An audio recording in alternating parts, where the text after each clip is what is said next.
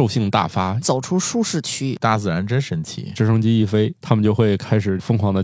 感觉人类幼崽跟狗不相上下。找不到对象的时候，跨物种的爱是很正常的。哎呦，算了吧。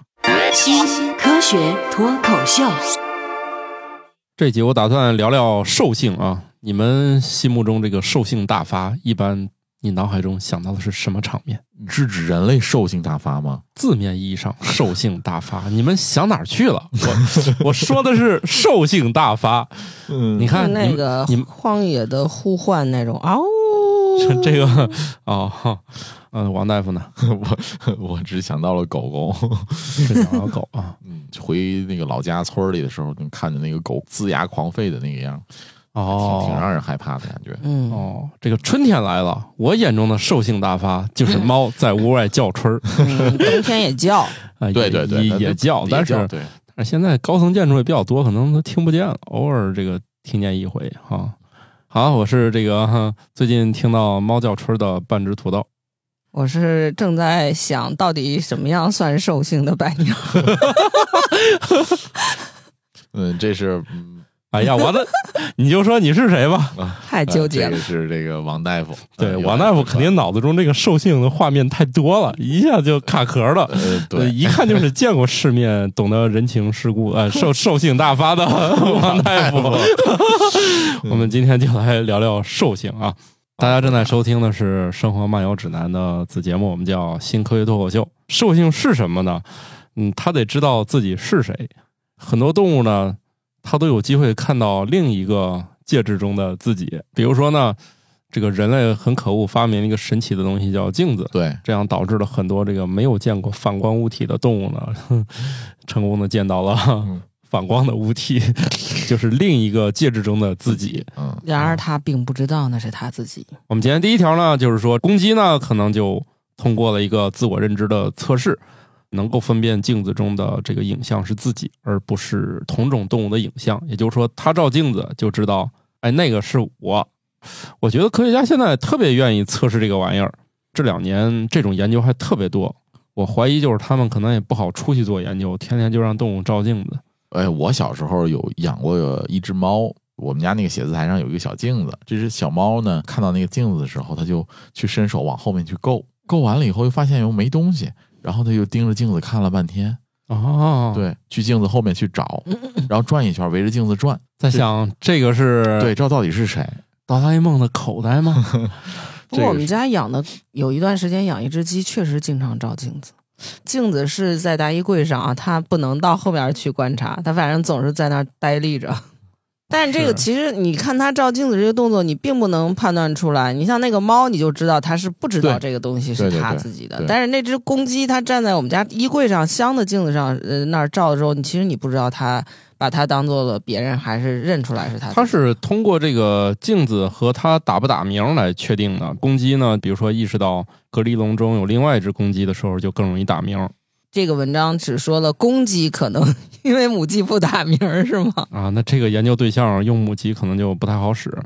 母鸡不打鸣吗？你这是个好问题啊！我竟然没有想过这个问题。哎，我见过母鸡，它不是那种打鸣儿，它是下完蛋之后叫呃，它那个咯咯咯叫，它那个那叫是有法差别的。啊，是它不嗯是早上，我我小时候在老家确实是见过母鸡，它那个打鸣儿，你要说是按公鸡那个打鸣法，它还不是，嗯，就是它其实就是下完蛋之后，它那个叫法就咯儿，怎么怎么哦没法学，它那个确实是是在叫，但是它肯定不是早上那种。呃，它不是早上，对，天不是早亮上咱节目之前应该是聊过这事儿，就是这一群里面肯定选出一个阿尔法，由他来打第一声嗯啊，嗯剩下的就对就被压制了啊。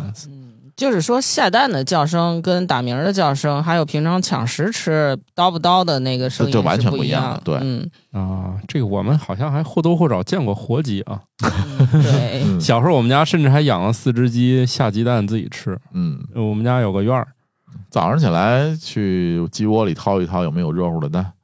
对，我在小时候在我姥姥家就干过这事儿，哎，那你说如果这个鸡群没有公鸡，那是不是会有一只母鸡承担起打鸣儿的？会啊，呃，它不是会，就是我印象中，我记得看过这个研究，就是说，如果这一鸡群中没有公鸡，那这个母鸡可能会变性哦，因为不变性，它们的鸡蛋也能生出公鸡来。啊。对，自然界当中雄性好像没有那么重要，一旦要不变性怎么能生出来公鸡呢？不变性，如果这一群鸡都是母鸡，它生不出毛鸡蛋呀。可以， 所以这就是反常识的一个，这是来自于养鸡场真实的论文，确定是没有公鸡的情况下，都是未受精鸡蛋。嗯？然后这里面在他们那个孵化箱里，最后是可以得到非常少量的公鸡。剩下的呢？我我知道我们养的大型藻是这样的，就是只有雌性也是可以孵化出雄性的。反正鸟本身就是这副德行，就是它没有公的，它自个儿孤雌生殖也能整出个呃雄性出来。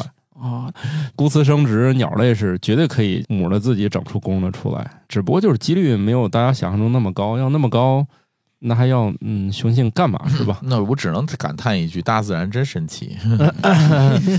对，就是自个儿就就能整出来。这两年由于观察能力的提高啊，我们会发现，呃，越来越多的动物好像都有这个能力。以后我们可以汇总一期神奇的自个儿跟自个儿怎么就生出雄性来了。嗯就，现在这样的的案例在各种动物园里，一旦发现，就过去可能不在意，现在都把这些案例一旦发现就使劲琢磨，又测序又干啥的，非得弄清楚是咋回事儿。所以现在手段高明了，啊，前两年还有一个动物园里是什么哪种鱼生出了另外一种鱼的，是吧？对，怀疑是鲨鱼干的，后来啊又觉对得对不是鲨鱼干，反正动物园的监嗯控得可提能没有高。对对 对，对，以后以后可以可以专门做，因为这个我好像攒挺多了。比如说，就发现那个蓝鲸和须鲸这两个大型物种，它们应该经常一块儿生后代，就是发现它们两个身体都嗯测序都有对方的这个种。 所以就呃，就就那些序列啥的，就是可以看得出来啊，大家这个找不到对象的时候，跨物种的爱是很正常的啊。所以我们人类，你说果然是兽性的一专题、 对对啊。对，肯定是兽性这个， 哎所以你看，就跟过去人类一样嘛。你现现在一查，一会儿身上那一会儿丹尼索瓦人，一会儿那个尼安德特的人，严德特人啊，就发现跨物种的爱是很常见 的，嗯，这个事儿我觉得还不是一定在是爱啊， 你这注意措都是辞啊兽性。这种事儿放在动物界可能会比较正常，那你要真是放在人类，那就有一个伦理道德问题了，你要注意你的措辞，你放在现代人类有、哎对对有违伦理。有违伦理。你不要要把这个件事儿放在没有这个词诞生之前去讨论，是不是？对，你往前你再倒一倒，人还互相吃人呢，嗯是是吧？对你对你现毕在竟站到食物链顶端以后，就要讲是个文化了，对吧？是个文化人了，对，你就开始搞嗯元对宇自宙己要了，有要求了。是啊，嗯，不能还跟动物似 的哈。所以人类是第一波就是搞元宇宙的动物， 就发明了语言啊，是吧？什么艺术文字啊就是艺术啊对，就就这些玩意儿嘛，就搞出元宇宙来了。嗯，别的动物就不就不太好参与了嘛。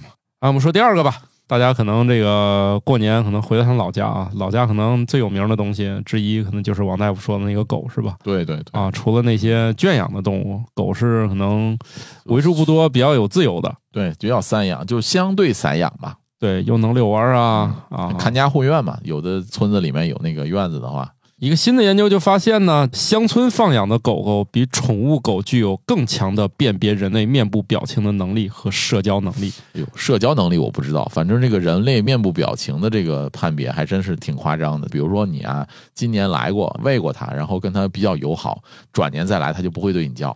它记忆力挺强，挺强的对嗯但是你要是比如说第一次来，第一次见它，它肯定会叫。嗯，哦，带个狗条儿不 是带个什么狗狗粮零食、狗零食，对，狗饼啊，干。狗饼干，嗯这就跟你就好上了。不过明我年是挺理解这个狗的，就是它作为乡村放养的狗，它对于人类表情的解读能力越强，它就越有可能第一能得到食物，第二能不挨打。这个就我想起来，就是一般家里老二都比较懂事儿嘛，是吧？我们你家这里个没啊怎老么二就不知从道狗变人了？你这个动作也忒快因为了毕。竟我感觉人类幼崽跟狗呃不相上 下。嗯，不想啥，都都挺狗的。一般 一般老大就是确实他这方面生存压力就是小一些，所以很多人都说，就家里有养老二的都说家里这个老二情商要远远高于老大。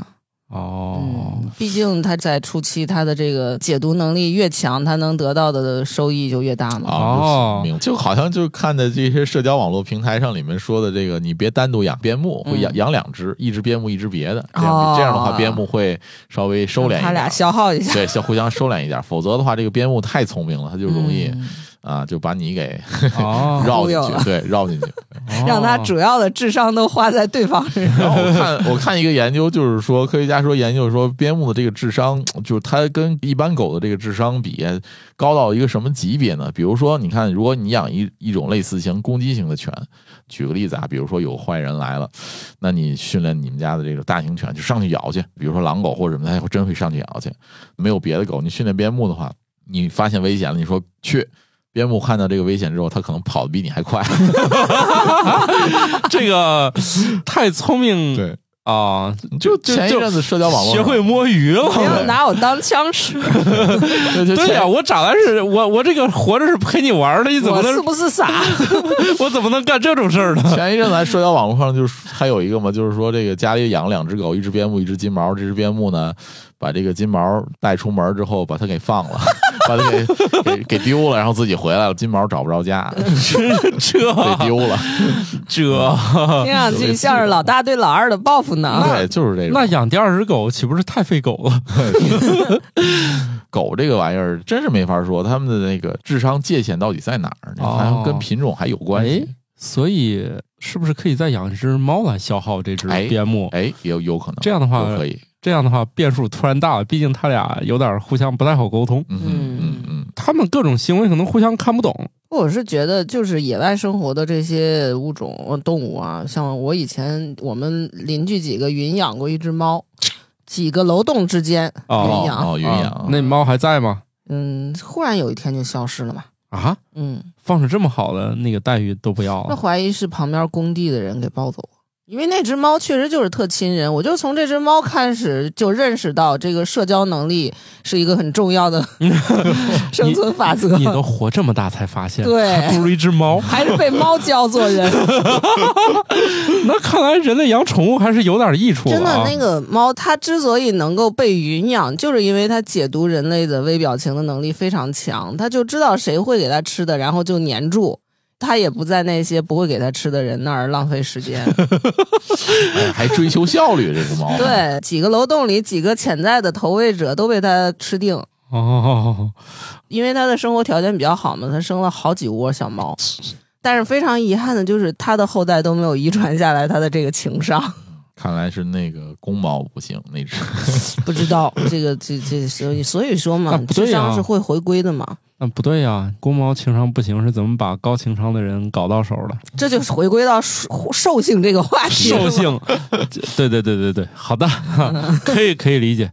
看来这个乡村的狗就不如宠物狗那么衣食无忧哈。走出舒适区，才能习习得新的生存技能。猫说没必要，大可不必不是以前有那个黑暗笑话吗？就是你下辈子想想干啥，问这些动物是吧？只有猫说，我下辈子还当猫。这才是真正的站在食物链顶端。而且那个你你过年回来，过了四五天才回来嘛，那猫都惊了，你们快回来呀！就嘴里一直叫。骂骂咧咧叮叮当的 当。肯定是骂骂咧咧，说那个 我们一开始解读为好多天不见，话很多，然后那个隔壁台舒淇说那只不过一直在骂你 们，，这么多见不见 的，到底是烦你们这么多天不见呢，还是烦你们回来了呢？那肯定是烦我们这么多天没见。对，啊猫这个东西它看似高冷，内心火热，你要是家里没人，它很着急。嗯 然后中间我还让我爸我妈中间去弄，就是去看一圈儿，嗯看有水没啥的，反正据说那猫好不容易冲上来一看。咋还不认识？ 但是反正来个人总比不来强嘛。 反正那几天废话都可多，然后这两天终于情绪就稳定了。行，我们再再说下一个啊。这无论你是乡村啊还是城市里，都会看到一个现象啊，狗是不是特别喜欢追着车跑？ 就经常在影视作品或者动画片里边看过狗追什么的，追邮递员啊， 对吧？对，嗯然后这个研究很简单粗暴，说是出于本能，就是捕食的本能。对，它就是一种只要看见有高速运动的东西，它就忍不住想去扑。所以以前说的是老话说的对的，你要是狗对你叫，你不要跑，是吧？哎，嗯，我小时候确实被大狗追过，我也留下我也被追过心理阴影。对对对人家那个大狗主人说你蹲下，狗就不追了，但是我哪听得进去啊？对呀、他呃追他呢，我还不跑？就是吧你我那个经验是什么呢？就是回老家的时候，那个邻居院子里面那个狗冲过来看着你，走得快一点，它就跟过来，汪汪汪冲你撞，然后你站下来，它就不动了；你停下来，它就不动了。然后你看着它往它走，它反而有时候会往回烧。嗯你再一跑，它又冲你叫。嗯。所以狗其实也在想，我为什么要 追它？狗它不知道那是来自远古的遗传下来的一个本能指令。好家啊！伙，对呀、有人不也在想吗？说那个池塘里的鱼要进化多少年才能意识到 那个钩上那个东西是诱饵？ 你这玩意儿，你你让他这会儿反应过来，还是有点困难的哈。毕竟人家活在地球上也不是一天两天了。然后，另外，如果你不想让狗追呢，科学家就说了，你就消耗这只狗的这个能量，你就消耗它。搞到它跑不动了。 对，或者就是说，如果他真的爱追的话，你就让他一直追，然后一直就追累了为止，是吧？就是他 对快速移动物体不感兴趣为所以止，叼飞盘就是 一个，好像很合理啊。哎，一天让他叼个百八十回的，一呃累下了子。就理解狗了。对所以就是说，让遛狗这个事儿其实还挺重要的，对吧？嗯你看国外的很多都有，就是你没时间遛狗，他专门找人去遛狗这事儿，尤其是大型它犬，你确实遛遛需要嗯好几个街区啊，对，它能量需要释放。甭管是大型狗还是小型狗，我觉得都让它有足够的运动是是对正常的。对，不像猫，感觉它一天可以一直睡，但是狗就在不屋行。里就可以跑酷了，狗太小就屋里的地方太小了嘛。你放心吧，那猫也懒得跑酷。如果哦只有一只的话，它在家里根本就不动弹。猫的生活它也会非常规律。如果在人类的家中生活，而且只有一只，它每天几点钟在哪儿睡都有固定时 间。我们家那个早上在门口等我，看我起来之后呢，它就去我书柜上睡，书柜睡到下午了来沙发上 睡。反正它每天那个时间，你看它在哪儿，大概知道几点。强迫症， 应该陪着它玩一玩， 让它运动运动。我哪有时间呀、嗯，好吧，是吧？嗯我我你以为我想上班啊？那你就让娃陪着它玩，跑来跑去的，对吧？运消消耗娃用。哦，你要这样说，我们家消耗猫确实还挺爱玩的。你要回去，它一看你准备抓它，它就往一个屋跑。然后你不是没抓住，你刚出来了，它就尾它随就你回来。了，出来然了后。你刚准备抓它，它又进去了。它跟你玩几遍，啊，它看你确实没这个意图了，它才走过来就拉倒了这事儿。嗯啊，那看来猫也是想跑几下，只是没人跟它玩。人家已经暗示你那么充分了，你还 get 不到。啊，我们再来看一个诡异的事儿吧。终于我们要到了这个兽性，这个是真正的兽性。一架低飞的直升机在澳大利亚引发了鳄鱼的交配狂潮，直升机的声音和震动可能模仿了雷暴，向雄性鳄鱼发出了交配的信号。这个搞鳄鱼农场的主人发现了啊，只要你直升机一飞，然后他们就会开始疯狂的交配。哎，等一下，鳄鱼农场生产这么多鳄鱼是为了售卖吗？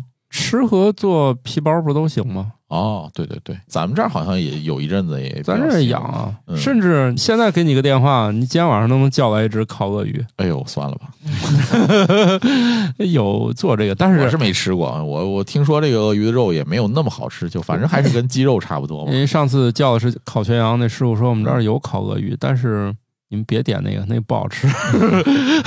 你想想，他来这一趟活儿，他烤啥不是烤？劝大家说，你除非你们真想试试，反正我是不建议你们吃那东西。看来不好吃，嗯看嗯来这肯定是不好吃，大家就猎奇呗。不好吃肉，你做做那个皮皮包包儿。做鞋哎鳄鱼农场要是缺鳄鱼了，是不是就得雇个直升飞 飞啊机飞两来？圈儿。我觉得啊，还还得是特定型号的直升 飞机，不能是所有直升飞机。啊嗯，就是可能有一些型号的直升飞机，这个声音和震动比较像这个雷暴的频率。对，这里还揭示了一个真相，说鳄鱼呢一遇见雷暴就会很兴奋，它们可能是十月到十一月是交配季节，就是降雨季嘛。大家那个是南半球啊，同学们， 嗯，嗯哈，所以哦咱下雪那边可能就南半球的春季嘛，对老有嗯雷暴，雷暴你想想，他就觉得哎，春天到了，万物复苏复苏的了季节够笨的了，得听着雷才意识到春天到了。大家的这个生物调节的方式不一样嘛，是吧？嗯大家也有的听雷声，哎，那你要这样的话，万一气候变化都不打雷了怎么办？那为了要有皮包用，就雇直升机来啊，嗯嗯对啊，自洽了。这个春节我还知道直升机有一个很重要的作用，影响了我们的餐桌，不是啊运输，就是给那些被雨淋过的车厘子风干。采摘之前，如果下雨了，啊，就会超级电扇，对智利车厘子，它在如果采摘季之前，如果下雨了，它会影响这个质量。哦，就是说不但影响质量，就是你采摘之后，嗯它们那个水可能导致它的对这个，这一批，比如嗯马上都要采摘了，啪，下雨了，就雇直升机天天在天上飞，然后给那个低空飞行。哎，据说特别吵，那个飞机就来回来回来回来回飞吹。风机哎，，我我想到一个这个事儿啊，就是直升飞机这个可能面积比较大，那你雇那个雇弄点那个农业的无人机是不是也行？风太小了，无人肯定机风没太啥小了呀风，，足够足够，这个农业无人机你你知道它有多大个儿吗？真不知道，基本哦啊是上不是基本上是跟这桌子差不多大。啊。那你有没有想过，它是不是得老得换电池？那直呃，它升是机烧油的，农业植保无人机是烧 油的。哎呀，我是觉得吃点车厘子，这得多大的碳排放量啊？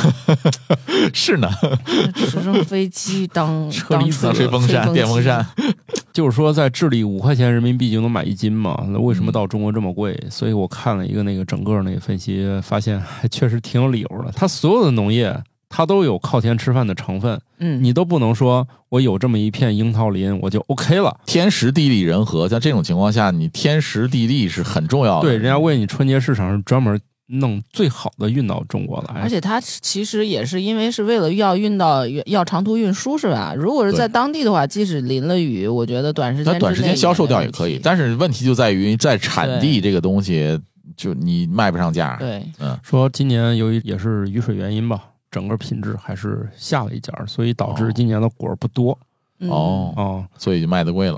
就是，但是今年价钱好像也没上去，嗯也没太贵哈，也没上啊差不去，多，嗯哦只是那一端压力很大，但是到消费端它价钱又没怎么上得去。今年好像做车厘子的，据说好像没赚啥钱。 嗯，这个研究啊，我觉得还有一个一点是什么呢？是在澳大利亚引发的。那如果说鳄鱼对于这种信号接收的是这个震动啊什么的，会引起它的交配的话，那你国内的嗯鳄鱼农场是不是也有人也可以这么干一下试试呢？我觉着吧，人家这发现的只是个现象，可能人家的生活不需要这个来引导 啊，啊，是不是？也得看咱国内鳄鱼认不认吧？咱这儿可能都不认打雷，不知道咱需要国内的鳄鱼不农需要场在哪儿啊？ 你不嗯也许不是春雷滚滚的地方，你要这样说，我确实也见过马达加斯加养鳄鱼，是不是也是挺打雷的？ 毕竟听起来纬度有点像。 对，那没点儿像。但是你想，跨越那么大一个大西洋，可能习性也不一定一样。嗯，反正你看那个，就是那种饲养员，那我第一次见到就是鳄鱼农场，其实人是直接走在鳄鱼中间的。就是不怕它 咬，一般这种情况下，鳄鱼它有足够的食物，它就没必要去攻击懒人得类，咬它没有必要。而且我见到了特别有趣的一幕，那个工作人员会拿着一把铁锨，怼鳄鱼嘴是吗？嗯，倒也不怼，他看谁有那种不忿儿的眼神，就给谁一下。 啊估计训练一下还是驯化？我认为并不是鳄鱼不饿， 是鳄从鱼害小怕，嗯就是估计一直怕他手里那个家伙。嗯，就就比如说，这只鳄鱼从小就挨那个东西打，我印象中是啊，是哪个节目还是什么？鳄鱼攻击它有几种可能，第一个可能是因为食物的撕咬，第二一个就是自卫。自我保卫，它会它咬咬完了之后，它也不是说，呃，吃掉怎么样，它只是咬一下，情况哦就是不会像恐怖片里那样，就是一个鳄鱼一带头，咔全啊，上去来那就样除非真的是它饿极了，啊。哦，这个我记得有个留言终结者测试过，这个鳄鱼好像只扑一下儿，对，它就是咔咬一下，你只要然后能逃脱那啊就逃脱一那下一儿，下，对，你就后面可以愉快的跑了。嗯， 但是问题在于，人家第一下儿比较厉害，这一般人跑不一掉。击致 命。对，咬合力太强了。人家玩的就是一击致命，所以你 就不知道能不能有第二回的机会了。哎，其实嗯他吃饱了肯定就没事儿。我在那非洲见那些鳄鱼在那里面呃露着鼻孔冒着泡儿，看着那些动物，也没有太强的那种什么攻击欲啥的，也可能在那儿等吧。毕竟我们没有见到那个角马过河的场面哦，嗯啊，那玩意儿不天天过， 你天天过，你今天要运气好，可能那玩意儿也不吃你。我觉得那鳄鱼也是不知道你们能吃吧？毕竟两腿儿直立行走的是什么鬼东西？嗯，有可能，有可能。有枣没枣打一杆子。你你没有威胁他，他就不会自卫。你你也要有没到威他，跟对前对儿对，去没到他威胁，没造成威胁，所以他也就没必要去管你了。就跟蛇一样嘛，就是像这种爬行动物，都有这种可能。你威胁到它了，它就会反击；你没有威胁到它，这也无所谓。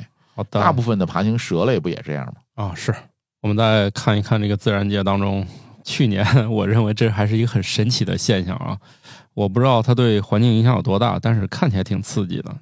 这个电鳗放电可以修改附近动物的 DNA。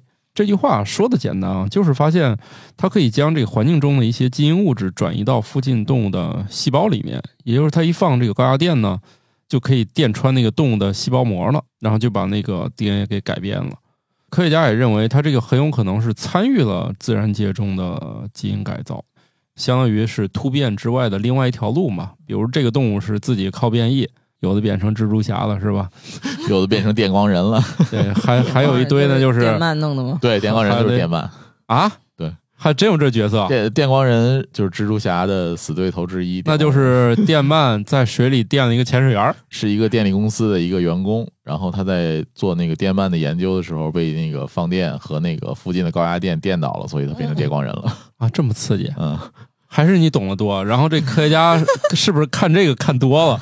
早期的这个基因操作里头，突变的方法里包括就有电击来改变一些遗传物质，哦就是非定向的基因操作。后来我们现在技术好了嘛，我们现在有可以那做成个定向了基因剪切编辑了，现在就不用这么古早的技术了。 就是你可以把那个细胞放在那儿，然后你高用压电击的方法来让它发生一些遗传物质的改变，然后这种改变绝大多数情况下不是你想要的形状。这个不可控嘛，这种哎。但是问题是，比如说你在放电的时候，同时投放其他的基因物质了吗？那你很难就正好把它接在你想要的那个位置呀。哦我们现在的基因剪辑的方法就可以把它接到特定的位置上了。电鳗呢，就只是随机的电，然后你们就随机的随电。机的收，对，嗯， 但是我是觉得吧，你只要电的次数足够多，对总能大力你出奇这这迹。这几百万年的时间里，很难说没有哪段基因恰好就融融合到了另外一个动物的基因里，对啊然后所以产生了一个稳定的 性状。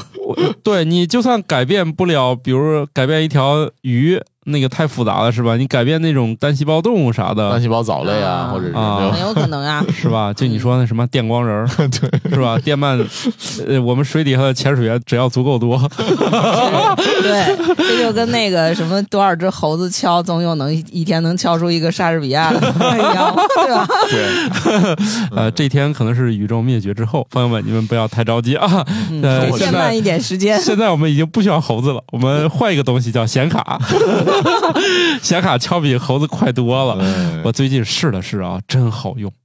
虽然我已经试了一年了，但最近我就发现啊，嗯呃，用它就是写一些梗概啊，你你又可升能级了，可能在用你的账号已经训练的它足够已那经个啥了，呃，不是不是，我是没有能力给它微调和长期记忆的，更多是依赖是投喂资料和提示词的。问题就在于你自己知道怎么用提示词了，实际上不是你它训练它，它是它你把训你练了训练你好对是他把我训练好，对在我不断的试探这个提示词的过程中，我掌握了怎么驾驭的这个机器。对，这个未来已经来了啊！电鳗好像能看的这个水族馆不是是多吧？上海水族馆里面有，嗯哎天天津这这个好个天津海洋馆，我印象中有，好像也有好像有，好像有。电鳗它它是那种抽风式的发电，你看顶上有个那表个极地海洋馆吗？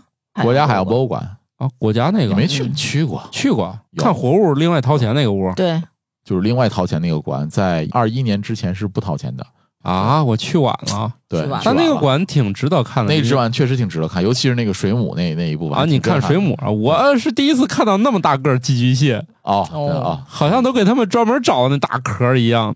咱以为那个寄居蟹都是那种小贝壳、小螃蟹，我对第一次见到那么大号的寄居蟹和那么大号的 贝壳儿。所以你要想让它长大，你这给房子得给大 点儿。呃，也是啊。 电鳗呢，看起来不知道是不是那种滑溜溜的啊，反正有一些海洋生物吧，大家都肯定看过一些那种图片，它身上粘着好多那个藤壶啊啥的，是吧？啊，对对啊，尤其是鲸鱼，科学家呢就观察到，这鲸鱼呢就能用这个海藻绕自己头上，应该是可以去一些这种寄生虫、死皮啊、细菌啥的。嗯，就勒一下是吧？ 就当搓澡巾用是吧？那毕竟小短手嘛，嗯，对对对，腾不出手，哦 所以你看这个鲸鱼这个物种啊，它很难发明智能手 机。不过啊你还别说，确实经常见到脑袋顶上顶着一坨，啊，鲸鱼还有这个海豚，它会跟那个海葵或者是啊海葵了，那个那个 天津话叫海海那个老醋遮头， 那个什么就跟水母哦跟水母嬉戏也是，除了玩儿之外，它也是有一些这个就是给自己皮肤啊或者嗯说解痒啊这个这个这个这是个吗功能，对，是用藤来解痒是吗？，不知道呀 水母，来，我给遮你一下来一针，遮一下啊，挠挠。给挠挠你遮一下， 挺刺激啊，听着。当然也不一定啊，也许他也只是玩玩儿。毕竟我觉得这个鲸鱼啊是一种大脑也比较发达，它也无聊嘛，肯定是找着点东西跟玩具似反的。正也是猜吧，因为他这个文章里头就写嘛，分析那个图片的时候，就是经常会有一坨在身上，然后而且这一坨在头顶的概率非常非常的高，就不是用普通的正常的概率分布就可以解释了吧。朋友，它要不在头上，你不也看不见吗？也不是吧？那他，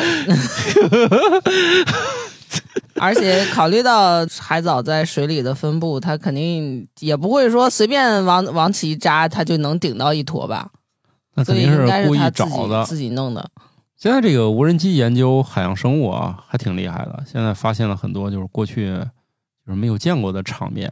反正我觉得这个动物行为学研究是属于那种专家喜欢研究、小孩喜欢看的领域嗯，嗯嗯嗯啊。我觉得这也是我们这个比较专注的一个领域之一吧，专门写动物行为。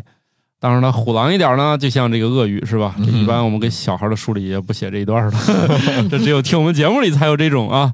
随着我们家长的成熟，也会再考虑吧。但是我相信现在写出来肯定被出版社无情的删掉。电鳗这个也是啊，这都属于我们比较关注的，大家都可以去关注一下“玉米实验室”这个公众号啊，顺便打一下广告。还更新吗？啊，更更更，更这个更年后还得更。这个嗯去年这二三年，我是有点其他事务缠身啊，这今年还骗了好多新作者要进来写呢，他们稿儿还得在我这儿压着呢啊，所以继续写啊，白鸟老师。嗯虽然稿费不高，但是我们事儿多呀。真是吸引人 呐！虽然你也不评职称是吧？我不能拿捏你，就就继续吧啊！无人机已经是海洋生物啊，还有一些很多自然一个观察手段了，而且发现了很多这种过去找不到的景象。所以可以看到啊，这二四年乃至以后，就从无人机定位圈儿，嗯反正就是定位器吧，就是啊咔咔一通弄，从什么鸟儿鱼，这过去都不太好弄清楚它们在哪儿的东西。嗯，他包们括偷偷摸摸干的事儿，渐渐的就被人类发发现现。了，对，而且还记录下来了。嗯，现在然后还有那种用卫星就发现，哎，这南极上还有一波企鹅，以前没发现过。 现在就是这种一群一群的玩意儿，过去都是靠人在地面上观察，望远镜啥的，是吧？现在天上一照，说哟，还有一群呢。看不见的。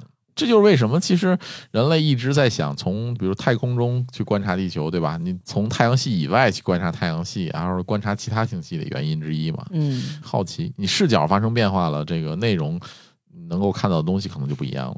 虽然我们对宇宙的了解已经比我们地球上的海洋还多了，也不能这么说嘛。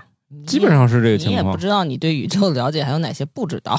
啊，那倒是，但是呢，由于我们的很多这个服务太空啊，它能服务很多事儿，但是现在发现海底的事儿确实可以关心了，所以现在对海洋的研究就多起来了。比如现在饱受争议的海洋采矿、嗯，海底采嗯矿、海底采矿啊，已经有国家打响了第一枪，估计后面就会有跟着的，跟着的。所以就是以前是太空有别的用途是吧？以前 NASA 最早它也，美国那个航空航天局一开始它也不是个民用部门是吧？大家都知道往天上努力是干啥的，嗯，但是后来慢慢民用了嘛。这些海洋也是嘛，那一开始大家觉得研究海有啥用啊？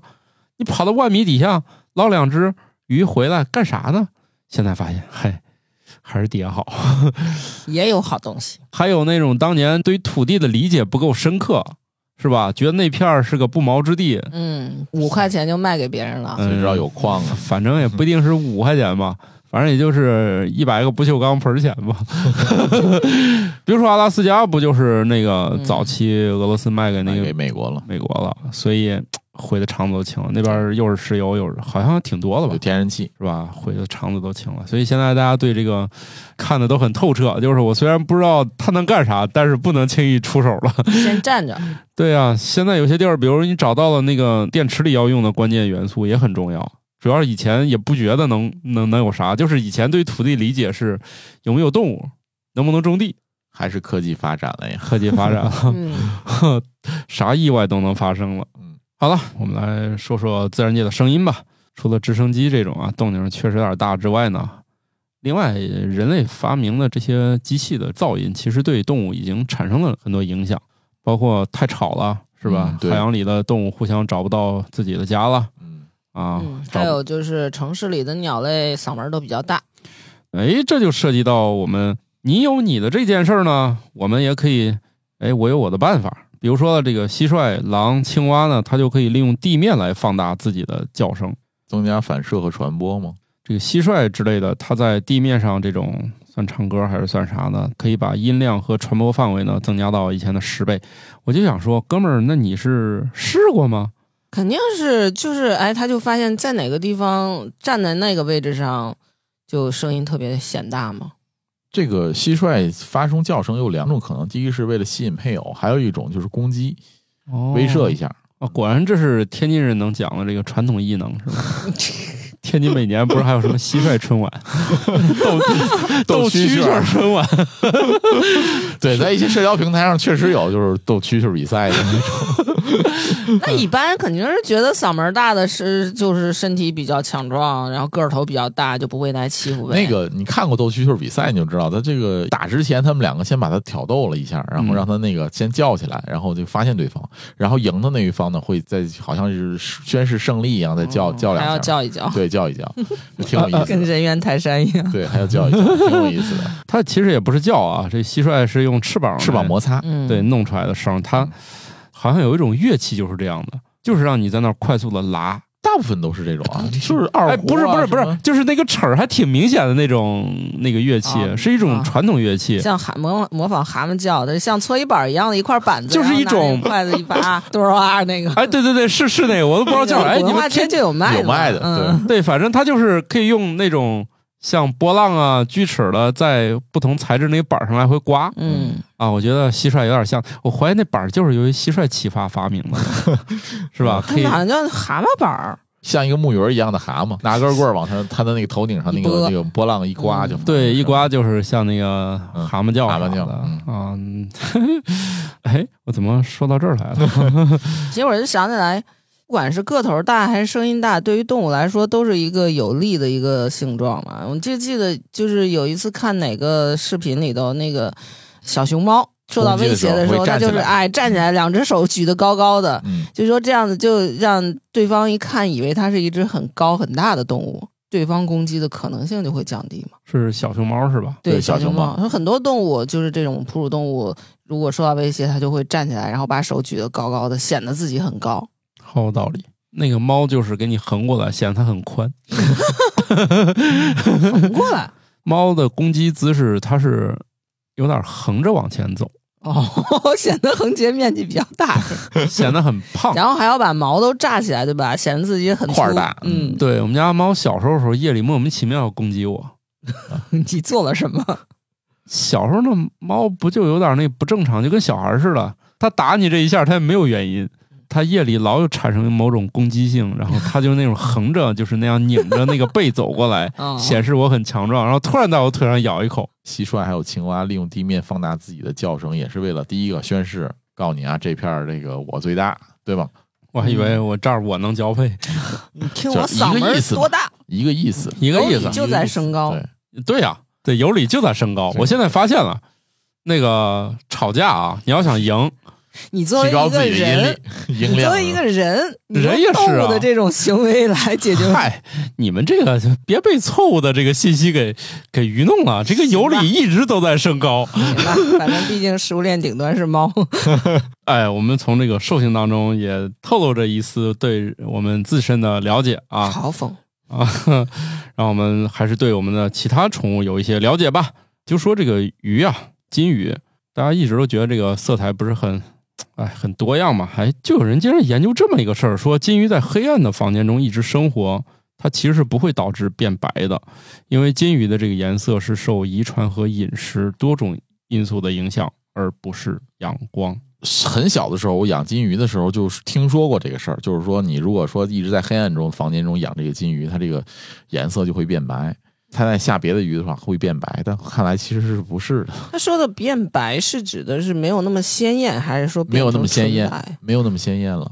就是嗯如果你养一条红的金鱼，嗯就红金鱼，就是没墨了？对对对对对，就红黑或者黑金鱼，它对这个就是颜色就会变浅，哦，它并不是变白。我是听说的是鱼的这个是就是受它那个就是在胚胎时期的温度的影响。对对对，后来我是听说是这个，你不这是个研究最透彻就斑马鱼吗？所有的鱼基本上都是从这个上面折腾出来的研究吧？呃，斑马鱼是我们模式生物嘛，但是我们斑马鱼的研究，我们这些人没有研究它的颜色呀。斑马鱼其实做的模式斑马鱼的有就是那种蓝条儿的那种，还有那种就是红条儿的，还有就纯透明的。它有一些肿瘤或者是做神经，它是用纯透明的，然后它有荧光标记，可能看出来。它有好多种，但是我并不知道它们怎么弄出来那些种的。啊，鱼还得癌症？可以，只要脊椎动物可以都有得。都得癌症，可以有。嗯，嗯，你有一些基因，你比方说抑癌基因，你给它敲掉以后，它就比较容易长。然后你如果把某些那个致癌基因里头，你加上一个荧光，导致它产生蛋白的时候就会有荧光，通体透明，你就比较容易能看出来嘛。哦，嗯，斑马鱼就有好多种模式斑马鱼。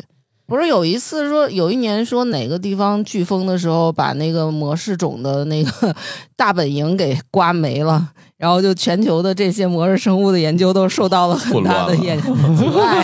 嗯只好再找别的办法了。嗯，最就直接短的路重新培育嘛，就好多基因消除的，就那个种就本来都在那儿，然后就全都一锅端了。哦，就得从头再开始做那个透明嗯啊，对或者再做那些。卡塔里娜飓风的时候吧，把那个奥尔良的一个很牛的实验室整哦个给给毁刮了这都好多年了。，啊对，啊零五年吧，好像是。是我感觉我我那会儿我还还小 呢，零五年，好遥远啊 呀、嗯，好像零五还是零七，跟金鱼不一样。金鱼的这个好像是一个，它可以有中间有很多个阶段，不同的颜色什么的。咱们平常在那个鱼市上买的金鱼或者是锦鲤啊这些的，不也是吗？它的形态，还有它是黑红啊，还是粉红啊什么的，好像是有很多种。而且还有一个就是，好像也跟它食物有关系吧？对，这它们里喂的那个鱼食里头其实是加色素的。好对对对对对，嗯这个里面有一些深入的说法吧，就是说鱼类呢，它有两层皮肤，这样的话，这两层皮肤这个颜色都是跟遗传呀、还有生物色素，嗯就是那个墨，然后以及呢还有结构色啊，就是鱼鳞的那个对纹路啊纹什路么的，也就是你在它不见阳光的时候，你再憋，你给它结构色也憋不掉。对嗯他们，我我记得我小时候养那个金鱼的时候，就是说，如果是红金鱼还有白金鱼，那它配出来的那个鱼就是上半边红的，下半边白的。对，对以及就是饮食也会有一个影响。还有就是白岩老师说那个孵化的时候的温度嗯也有一定关系。对，反正就是你这里面生物色素的食物的话，它就可以把这个色素沉积到一些皮肤细胞里。就是颜色有很多个来源，它不光是阳光、基因、食物都有关系。但是他们为什么会认为在黑暗的环境里它就会变 白呢？ 我怀疑他们可能是来过中国，然后见过韭黄和韭菜的关系。对对，你这么一说，确实是韭黄的事儿，这玩意儿不是没有叶 绿素。 呃，韭黄、韭菜还有什么韭？我们节目之前说过，他也不是这个长大之后给他捂的，他从小他就在早期阶就段得是打白小乳就把那个基因关 掉，是吧？打小他就没色素了，所以嗯他是先没色素后长大。但是对于金鱼来说，他这个用给他关起来的方式也敲不掉，所以就是目前来说，你不能用捂的方式给金鱼捂白了。嗯，但是谁会琢磨着就是要弄出一个这事儿出来呢？大家不都是想给金鱼弄得好有看些点儿人是对白化病有特殊的偏好的吧？哦？就是那些动物园喜欢养白化的动物，嗯白化动物，嗯什么白虎之类的，嗯呃，还有 白狮好像是，白狮。嗯，啊，反正就是一旦这玩意儿和正常的不一样，那动物园就特别喜欢养这。是人类的一种兽性。嗯，收集点儿不常见的东西吧。嗯嗯都说到鱼了啊，大家肯定一直都觉得这个鱼呢最不爽的东西呢，就是这个鱼腥味儿。鱼腥味儿呢，就来自于这种脂质的降解和细菌反应，它是会随着时间的推移而增强的。所以，新鲜的鱼啊，如果大家有机会能闻到的话，其实就是一种我觉得没有啥味儿，就是海洋味儿，咸对咸咸的那个，就海鱼就有点就咸咸的海味道，风，嗯对海风的那个就味道，就是那对个味儿。其实它没有什么，没有什么味儿。对，所以新鲜的鱼做出来好吃嘛。对，那嗨，听我们这个节目的朋友们， 我认为百分之九十九点九九都有这个共识， 可能不会有人专门吃一个不新鲜的鱼啊对啊！当然，听过一个比较黑暗的笑话，就是这个小孩嘛，一说这个某些这个就不好吃，家长就训斥了他一番。最后他妈吃了一口，就去找商家打架去了，说这个果然不新鲜。 一开始只是以为小孩事儿多，结果大人吃了一口，说果然是。 那个你看各类菜谱，还有就是说做海鲜、做鱼的这个菜谱里面，就很重要的一点就是怎么把它这个腥味儿去掉。就过去的一些菜谱，哎，那我有个问题，那猫喜欢吗？猫好像对这个猫没不什么爱感吃觉鱼啊。呃，猫对鱼的兴趣是鲜味儿，而不是腥腥味儿。儿哦，所以啊猫也不喜欢。就是说这个鱼足够鲜的话，它也是喜欢的。那当然了，那个说，因为猫按理说啊，从它生活的那个地方来说是吃不到鱼的。从祖先啊到这个祖祖辈辈儿，它都不生活在水边儿，它也嗯不会捞鱼。但是猫为什么爱吃鱼？就是鲜，那个鲜味儿影响了它，特别是三文鱼，就是猫对三文鱼是不可抗拒的，它里面有特殊的鲜味儿，能让这个猫欲罢不能。哦，当然也不是所有的，你看我们家是不吃鸡肉，但吃鱼，然后呢，就会有人那个下单有时候买错了，他买成鱼罐头了，啊，鱼就鸡给我们了。哦，然后我们家早期也不知道，就买过好多那个鸡肉的，它也不怎么吃那。不就不吃，就是我宁可吃猫粮，我也不吃鸡罐头。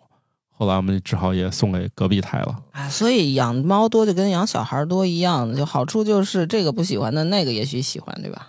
对，所以我们家有时候就看见那种，比如一包那个猫零食里面，一旦它有一半儿是有鸡肉，一半儿是鱼肉了，这种就不要了。嘴还挺刁，真是还还有一种是全是鱼肉的，拿起来看看这价钱说，太贵。它不配。 这价钱，要不我自己改善一下生活吧。 当然，偶尔也会给他买一两罐儿啊。等这个玩意儿哪一天他那个有有便宜价的，跟他买两罐儿解解馋拉倒了。那啊小，所以那个罐罐里边除了纯鱼肉的，都是混合的肉的。它里面我看各种各样的，甚至有那种还挺贵的，里面打开我觉得里面还有大米。我怀疑是不是把西班牙海鲜烩饭给弄里了，不然我也没见过这吃法儿。那个那打开之后我愣住了，我都想尝尝。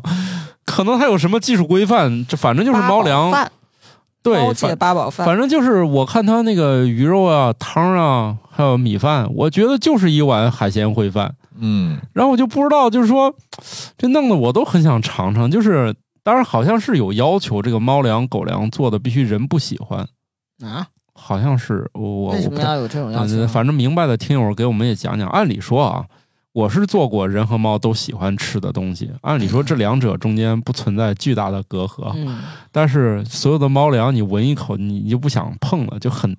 人是不会喜欢的，但是猫一看就疯了。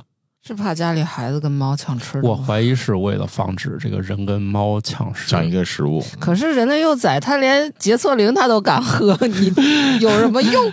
嗯什么东西啊不会往嘴里你塞你你家不是，那不前些日子有个新闻说，那个洁厕灵做个橘色瓶子，小孩儿当橙汁儿给喝了吗？哎呦天哪！啊？为啥会有这么缺然后心后眼来儿的就设计？说，所以洁厕灵的设计一定要弄成是蓝色啊，这种颜色就让人没有食欲的颜色嘛。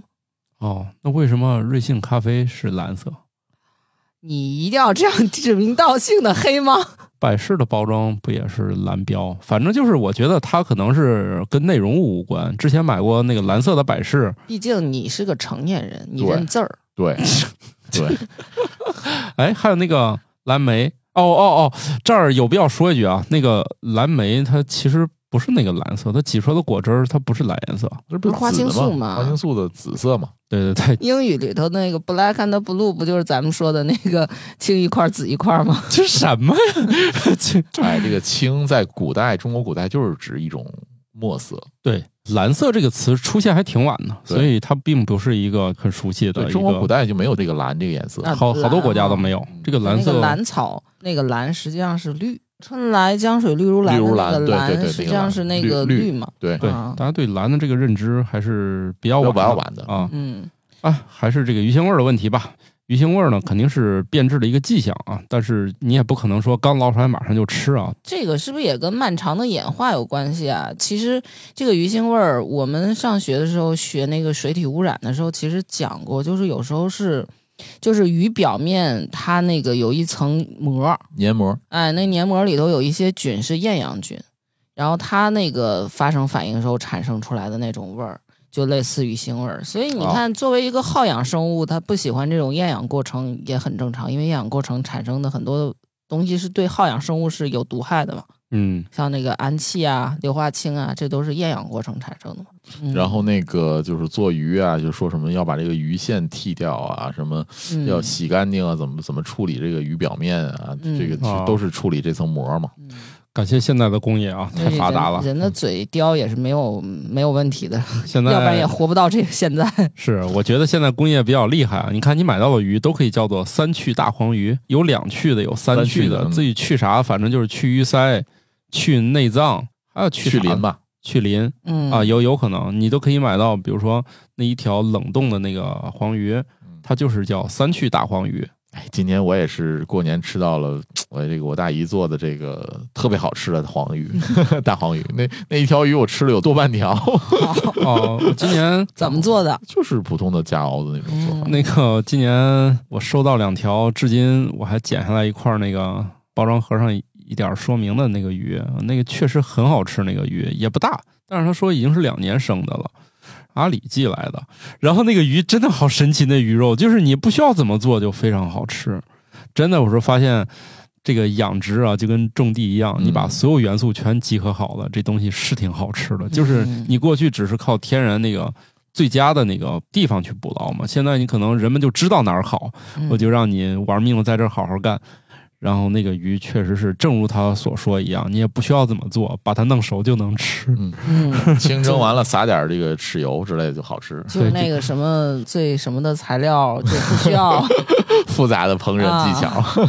对，呃差不多是这意思吧。那个，你想想，一条这种鱼，它竟然在顶上敢写上这个鱼用清水煮都好吃，你没有见过这样的广 告语。对对对对对对对对，那嗯那仿佛就跟卖羊肉的说，我们这羊肉只需要清水煮就很好吃，是那我们的羊肉就是啊这样的，对只要清水煮呀。啊，对对对，你只有你们那儿再往西边都可以清水直接煮啊了， 再往东边就不行了。啊，东边水草一肥美就有点稍微就就得好好做了，哎 我昨天还看到一个很奇怪的事儿，我们小区里有一个，我不知道他为啥，他把那长一米了吧？嗯一米的鱼，啊，什么鱼？怎么不知我不认识鱼呀、 也挺宽的，挺肥的。他两条鱼，他非得在外头在那儿柏林，他没有在自己家，他就在他们家旁边儿那草地上，俩人在那个那个下水道旁边儿，那咔咔咔一米的确实在家有点弄不开，嗯，我以为他是在炫耀， 不是炫耀，在你家不弄得满屋都是血吗？那倒也是哈，都太腥了也。 然后你要就来污染外面环境了是吗？ 你也谈不上吧，如果只是点血还好吧。柏林的时候也不会有雪，鳞比较难处理，就是会溅的哪儿都是林，对倒是对啊，这倒嗯是，而且磷好像看起来也不像那么好消化掉。在一些物质匮乏的时候，有一些鱼的那个鱼鳞还要做冻呢，哦，可以嗯熬是吧？熬，对对对，熬把它很久能熬开熬吗？开了，然后熬成那个鱼皮冻。嗯也不是什么鱼都能所以是吧？对对，不是所有人就拿鱼鳞、鱼皮熬那个冻。嗯，哦，现在好多了，现在我们连带刺儿的鱼都不想吃了。对对对，我哦是今年去那个哪儿开封，当地朋友请吃饭嘛，让小朋友看一道名菜叫鲤鱼背面，大家可以在那个一九四二那个电影里面可以看到啊。以前那个叫鲤鱼背面，我说我要点一个鲤鱼背面，在那个菜单上没找着，后来它叫鲜鱼背面了。上桌才发现，悄悄的换成了鲈鱼，就是刺一少 啊，它作为一道嗯传统名菜，它背叛了自己。就是这个鱼，从来我都，我当时我家人惊了，我说这个鱼吃的时候小心点儿，里面都是刺儿，吃了半天也没发现。背面是哪两个字儿？火字旁那个烘焙的焙，哦，烘焙啊的背焙，嗯背面。但其实那个我觉得这个字，就是我一直认为是盖被子盖的被子的被。被吧，我也记啊忆，因为他在身上铺一层那对，个像炸过的龙须面一样的东西对，他那个菜单儿永远是那个烘焙的焙，是那个背面。 我觉得很神奇，就是估计也是这个饭店一年可能也知道大家吃鱼越来越不熟练了。那个这些年啊，我在饭馆里面吃，好像没有再吃过什么鲤鱼了，除了天津那个赠蹦鲤鱼之外，邓蒙鲤鱼要换成鲈鱼会是什么景象？大家要没法站起来吃了掀桌了。就除了赠蹦鲤鱼之外，好像其他的鱼都没有说用鲤鱼去做了，基本哎，上、我就是。想苏州菜那个叫什么松鼠？哦，那松鼠本桂来鱼它就是桂鱼。 对啊，鳜鱼很少用，因为鲤鱼的口感啊，包括这个刺儿啊什么的都太多了，肉质的口感也没有那么好。不一定吧，啊、看你会不会做了。反正你要去吃那个炖那种黄河大鲤鱼，哦，我觉得你要还这么说，嗯也许那个可也许可以做成吧嗯那个酱香的猛炖，然后我觉得还挺好吃的。反正我们家是放弃了做鱼了，这个怎么做都做不好吃，就就除了这个食材的问题之外，还有个人手法问题。我觉得这个我爸反正挺喜欢做那种上海那种叫什么，就有时候能在饭店里点到那道凉菜，就对鱼哦很干，就但是有一点那种干糖醋味炸儿的是吧？嗯，但是会有糖醋汁儿的那个那个鱼，那个鱼就发现哎还还非得用刺儿多的鱼做那个菜，我就老抗议，我说我我已经吃不了刺儿多的鱼 了，一啊它得吃啊、要肉紧一些是吧？嗯我老卡住。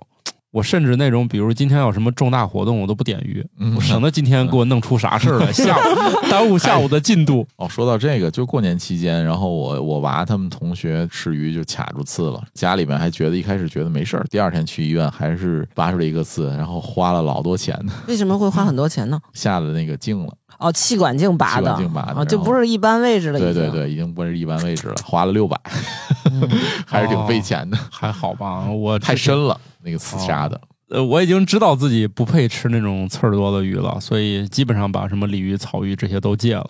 小朋友一直在坚持吃鲫鱼，我也不知道他咋想的，还真有耐心。就我们哎呦家小朋友非要不吃是你鲫们鱼，啊家还做是吗？我爸每周为他弄一次鲫鱼汤。哎呦天哪！哎呦我天呐，我每次看他吃，我都害怕今天要不要去趟医院。 嗯，儿子周周吃，你有那么大瘾吗？我，嗨，反正我是觉得这事儿的了结肯定是以他扎一次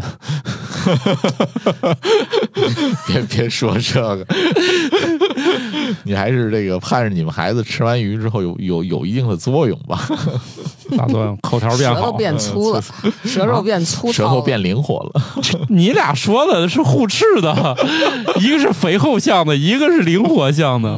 行吧，今天这个兽性就聊到这儿 吧。我们聊的都毕是一些竟啊，啊吃也是一个兽性，对嗯对对对，原始的最原始的。对对食色性也啊。嗯春天到了啊，交配的季节到了，马上要打雷啊了。完了打雷 了，打雷就不知道，反正有经验的朋友们吧，听雷，嗯、也见过鳄鱼的。啊什么叫有经验的朋友是度过节了就吗？就不是就是就是那种见过又打雷又又同时见鳄鱼的，就给我们也反馈反馈， 是不是会咱这儿的鳄鱼会北不半会球的鳄鱼，北半球的鳄鱼是不是也是雷声大？啊我我倒是想到一个问题，就是怎么能让避免这个附近的野猫 叫春？哎呀，这晚上叫的太难听太了，受凄实惨了在是受吧不了。对，那你给它诱咔捕了，嚓了，你给它诱捕了之后，做完手术再放回去。逮不着它，它也看人就跑。哦，这种是那个爱自由的，行吧？那你们这种确实也不好治理，嗯，可能就是鱼肉或者鸡肉都得试试。好吧，行那我们这集就这样各位，拜拜。啊，拜拜拜。新科学脱口秀由生活漫游指南制作播出，节目依然在进化，欢迎提出您的建议，请在微信添加好友，搜索小助手“生活漫游指南”的拼音全拼，加入听友群，用脱缰的快乐和天南海北的朋友们漫游吧。